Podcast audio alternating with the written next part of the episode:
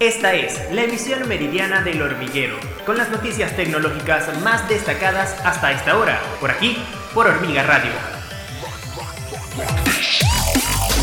Hola amigos, bienvenidos a la emisión meridiana del hormiguero. Mi nombre es Isis Requena y de inmediato las noticias más importantes en el ámbito tecnológico de hoy, 5 de julio.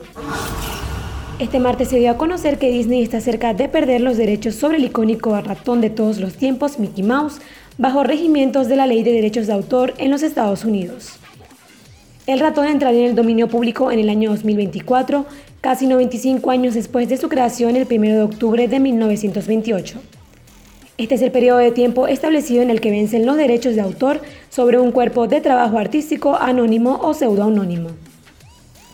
Aunque la leyenda establezca que Mickey Mouse fue creado por Walt Disney en 1928, la versión más sólida apunta a otro dibujante como padre de la criatura.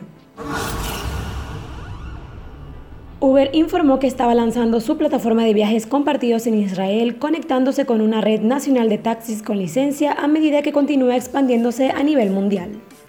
Miles de taxistas, tanto independientes como los que trabajan para empresas, ya se han unido.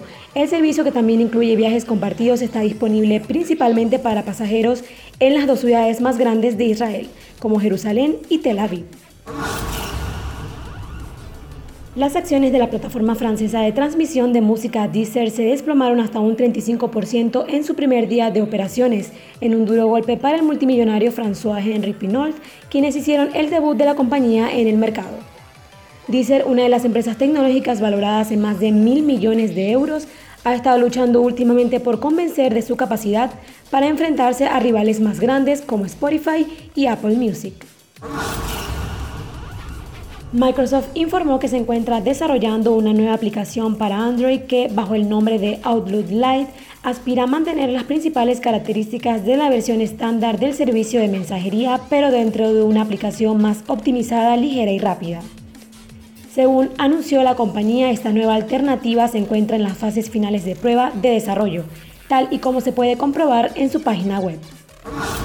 Hasta aquí la presente emisión. Para más detalles de estas y otras informaciones visiten nuestra página web www.hormigatv.com.